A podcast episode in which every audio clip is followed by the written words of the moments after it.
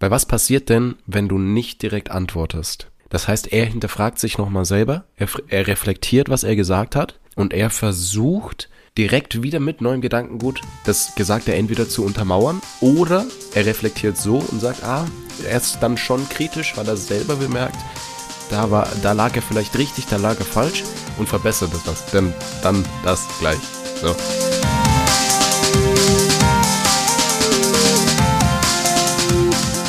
Hallo und herzlich willkommen hier zurück zu einer neuen Podcast-Folge. Und ich darf ganz herzlich neben dir, lieber Zuhörer und liebe Zuhörerin, den Björn begrüßen. Hallo Björn. Hi Flo, wie geht's dir? Hi, mir geht's gut. Wie geht's denn dir? Auch sehr gut. Wir dürfen wieder mal eine Podcast-Folge aufnehmen. Ich freue mich unfassbar. Yes. Und ja, dann lass doch mal gleich loslegen. Und zwar heute geht's ganz, ganz viel um das Thema Reden. Flo, Überragend. Sehr, sehr schön. Das ist, glaube ich, eine, eine unserer Lieblingsbeschäftigungen. Deswegen auch der Podcast. Ja, wir reden sehr gerne, wenn es schon mal aufgefallen ist. Wir hatten ja schon mal eine Folge über Wortschatz und ich weiß nicht was. Sprachgebrauch. Sprachgebrauch, Genau. Und das ist ja so ein Unterpunkt vom Thema Kommunikation. Das heißt, wir sprechen heute übers Sprechen. Genau. Also es geht heute um Kommunikation mit euch. So spannend ist, dass der größte Teil von Kommunikation gar nicht verbal ist, also das, was wir jetzt tun, sondern nonverbal. Das, was ihr jetzt vielleicht nicht sehen könnt, was wir eben gerade hier im Raum fabrizieren, wie wir mit unserem Körper sprechen. Das bedeutet, der größte Teil, 80 Prozent, ist nonverbal. Besteht eben hier aus Mimik und Gestik und kann sich in unterschiedlichen Formen widerspiegeln. So funktionieren beispielsweise ja auch Lügendetektoren. Also so ganz klassisch, ich glaube, wenn man an Lügendetektor denkt, dann denkt man an dieses Ding, wo man seine Hand drauflegt, wo dann eben ja Impulse oder Herzfrequenzen gemessen werden und bei einer Lüge beispielsweise das Gerät dann ausschlägt, weil sich der Herzschlag verändert.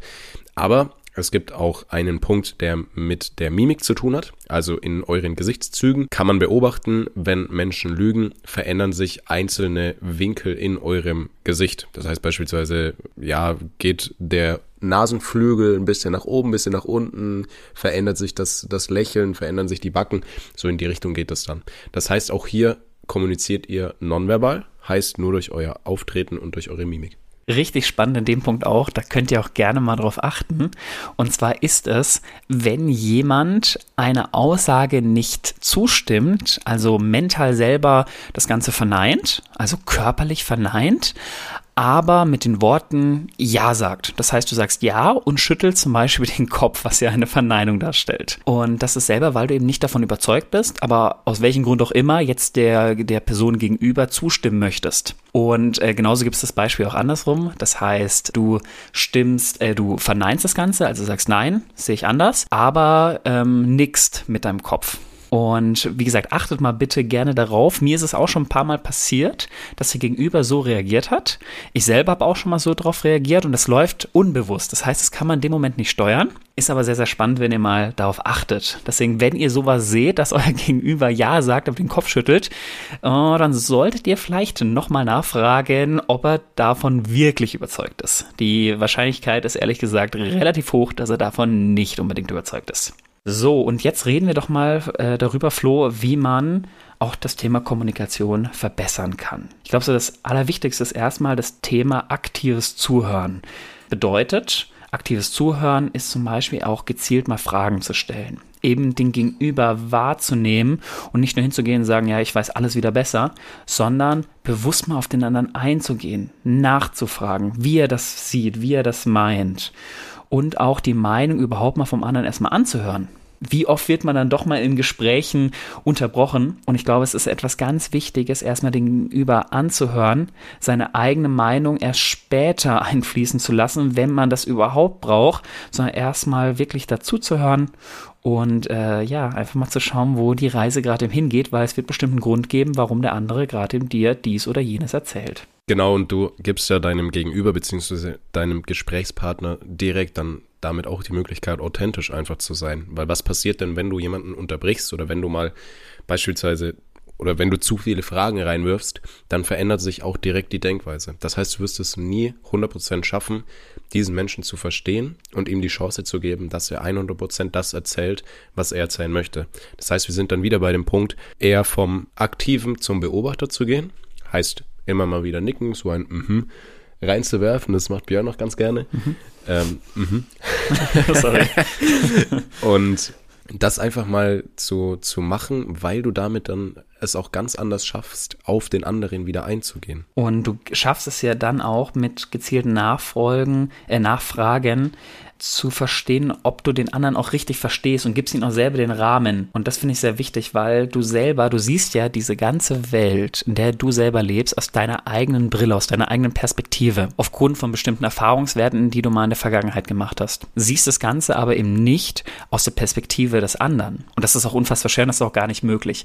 Deswegen ist es eben wichtig, da auch immer wieder nachzufragen, äh, weil einfach unterschiedliche Deutungen hier sind. Und vor allem bitte gib den anderen Menschen das Gefühl, dass er wertvoll ist. Ich glaube, das ist so der, der, das Key Learning im Thema Kommunikation, den anderen merken zu lassen, dass er wertvoll ist und gut so ist, wie er ist. Und dazu gehört es auch, vielleicht auch mal Vorurteile abzulegen. Oder nicht vielleicht, sondern dazu gehört es auch, Vorurteile abzulegen. Wenn man Vorurteile bestimmten Personen gegenüber hat, wird man nie so offen sein, um auf diese Person einzugehen, um ihr tiefstes Inneres irgendwo zu verspüren und vor allem sich dann in, diesem, in diese Person auch hineinsetzen zu können. Und äh, deswegen legt mal bitte das Thema Vorurteile, versucht das möglichst gehend auch abzulegen, vor allem wenn ihr im Gespräch mit dieser Person dann auch seid, weil es darum wirklich geht, in diese Person hineinzuversetzen. Absolut. Und in Bezug auf Vorurteile auch noch ein Punkt. Es bringt meistens nichts der anderen Person zu früh die eigene Meinung zu geben, sondern ich gehe grundsätzlich an Gespräche auch eher so ran, dass ich sage, hey, ich möchte jetzt halt die Person verstehen, ich möchte akzeptieren, was sie macht und gehe da einfach ohne meine persönliche Meinung rein. Weil nur weil ich das so sehe, Björn hat es ja gesagt, er sieht ja die Welt ganz anders durch seine Augen, als ich sie sehe. Das heißt, ich möchte im ersten Moment erstmal verstehen, wie die andere Person drüber denkt. Und ich habe da ein kleines Beispiel. Ich bin letztens mit einem Kumpel von mir äh, am Auto gefahren und habe wirklich mal drauf geachtet, dass es in dem Thema, das wir besprochen hatten, dass ich ihm einfach zuhöre und er sich komplett öffnen kann. Und bin da dann nicht mit mit irgendeiner Meinung reingegangen. Also natürlich, ich hatte eine Meinung im Kopf, ich habe sie aber nicht ausgesprochen, sondern ich habe wirklich aktiv versucht, mit Fragen zu verstehen, warum er so denkt und wie er denkt. Und es hat ihn dann auch weitergebracht, weil ich auch ja relativ kritisch dem Ganzen gegenüber dann war, mhm. aber ihm das nie wirklich 100% spüren habe lassen, sondern er hat selber, da sind wir wieder bei dem Punkt, wir bringen Menschen weiter und wir versuchen, dass Menschen sich selbstständig weiterentwickeln.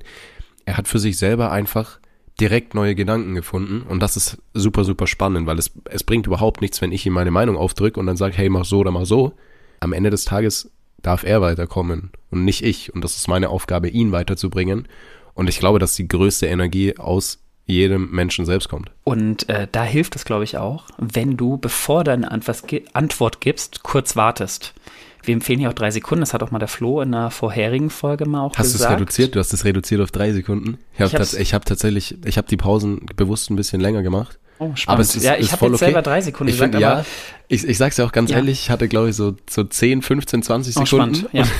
das ist aber Das ist natürlich ein bisschen länger. Das ist auch super unheimlich. Aber ja, Finde ich aber auch cool. Also ich denke, es geht grundsätzlich um diese Pause zwischen den Antworten. Das heißt, wenn jemand etwas gesagt hat, auf jeden Fall unbedingt danach kurz warten, weil zwei Gründe. Es kann ja dann sein, dass der andere noch einen weiteren Gedanken da, darauf aufbauen möchte.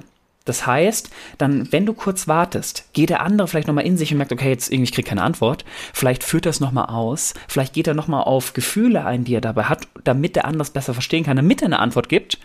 Oder er wird nochmal was ganz anderes nochmal erzählen. Und diesen Rahmen gibst du ihm damit. Plus, du gibst dir selber auch eine Möglichkeit, über deine Antwort auch nachzudenken.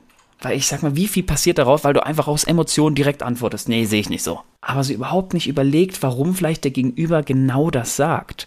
Und deswegen hilft es extrem, in Gesprächen mit jemand anders auch eine kurze Pause zu geben und erst dann zu antworten. Ja, kurze Werbeunterbrechung in eigener Sache. Sehr schön, dass du die Folge bis hierhin gehört hast. Und wenn dir der Podcast gefällt, dann folg uns doch gerne auf Spotify und auf Apple Podcasts und lass uns da auch gerne eine Bewertung da. Des Weiteren kannst du uns natürlich auch auf Instagram folgen. Den Link hierzu findest du in den Show Notes und verlink uns auch gerne, wenn du unseren Podcast hörst, in deiner Instagram Story. Des Weiteren ganz, ganz wichtig, sprich mit deiner Familie und deinem Umfeld über die Themen und über den Input, den du aus diesem Podcast mitnimmst, damit dieser einfach noch noch mehr Menschen erreicht und noch mehr Menschen weiterbringen kann. Und jetzt wünsche ich dir ganz, ganz viel Freude und ganz, ganz viel Spaß mit der weiteren Folge. Ja, absolut. Und was du dadurch auch ein bisschen ausstrahlst, das ist ja mal förderlich, mal nicht förderlich in dem Gespräch. Ich glaube, da gehört sehr, sehr viel Feingefühl dazu. Ist so eine gewisse Unsicherheit, sage ich jetzt mal. Mhm. Also ich habe in meinen, ich habe in meinen Notizen drinstehen, ja, in einer guten Kommunikation ist es wichtig, Sicherheit auszustrahlen ja. oder dem anderen Sicherheit zu geben. Jetzt möchte ich aber das ein bisschen umdrehen, weil du damit eine Unsicherheit ausstrahlst und dadurch den anderen oder deinen Gesprächspartner auch ganz anders packen kannst. Weil was ja. passiert denn, wenn du nicht direkt antwortest? Das heißt, er hinterfragt sich nochmal selber, er, mhm. er reflektiert, was er gesagt hat und er versucht direkt wieder mit neuem Gedankengut das Gesagte entweder zu untermauern oder er reflektiert so und sagt, ah, er ist dann schon kritisch, weil er selber bemerkt, da war, da lag er vielleicht richtig, da lag er falsch und verbessert das, denn dann das gleich. So. Ja. Oh, das ist cool, was du sagst. Also du, du hast ja, ich möchte nochmal auf das Thema Sicherheit und Unsicherheit eingehen. Du hast ja gesagt, äh, dass Menschen mal sicher wirken sollen im Gespräch. Warum ist es denn so wichtig in deinen Augen, dass Menschen sicher wirken sollen in Gesprächen? Ich finde das schon teilweise wichtig, weil du dadurch dem anderen die Möglichkeit gibst, der eventuell dann unsicher ist, ja. sich zu öffnen. Oh, das ist gut. Dass er sozusagen geborgen ist äh, genau, in dem anderen und dann sich traut. Okay, genau. das ist sehr gut.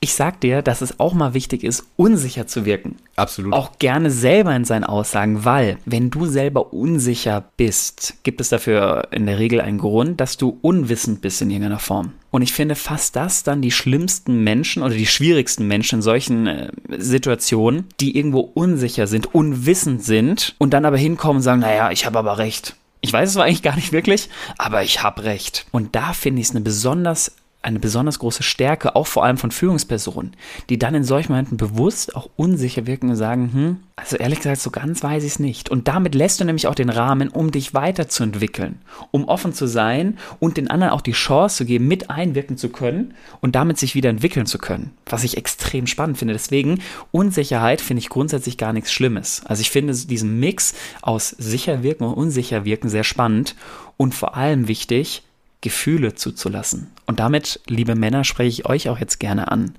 Gefühle sind nichts Schlimmes. Das ist etwas ganz Tolles. Und vor allem auch für Führungspersonen.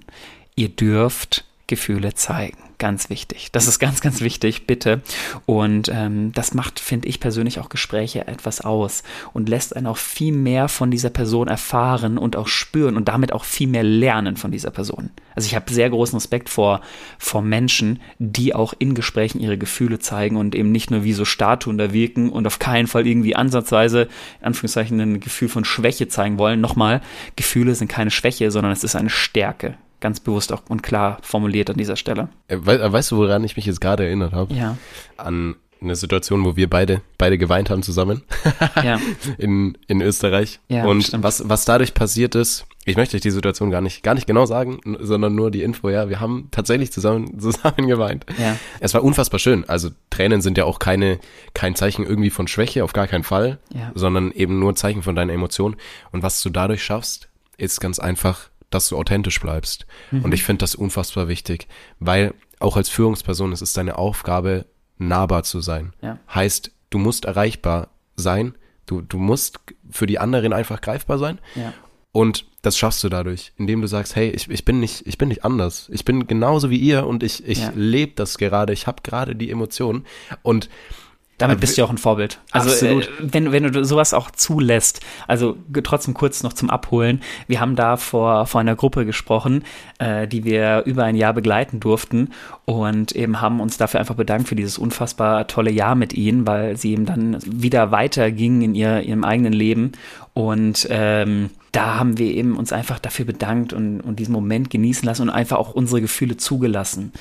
Und ja, das war trotzdem auch sehr, sehr schön und bleibt natürlich auch im Gedächtnis auch von uns. Und es ist in dem Moment nichts passiert, was man irgendwie jetzt hat ähm, ja meinen könnte. Es ja. ist nicht so gelaufen, dass jemand, oh, was für, was für zwei Weiche. Ja, genau, genau. Also ganz, ganz nee, das Gegenteil. Es war, das es war so herzlich und man hat ja. einfach gemerkt, hey, es sind Emotionen hier jetzt gerade da und die Emotionen ja. sind absolut gut so, wie sie sind und das hat das Ganze auch ausgemacht mhm. und Es bringt einen, also es war, es war super schön. Es war Ja. einfach super schön. Und ich möchte mir gar nicht vorstellen, wenn wir davor gestanden wären und gesagt haben, ja, vielen Dank, äh, viel Ja, Spaß. genau. Tschüss.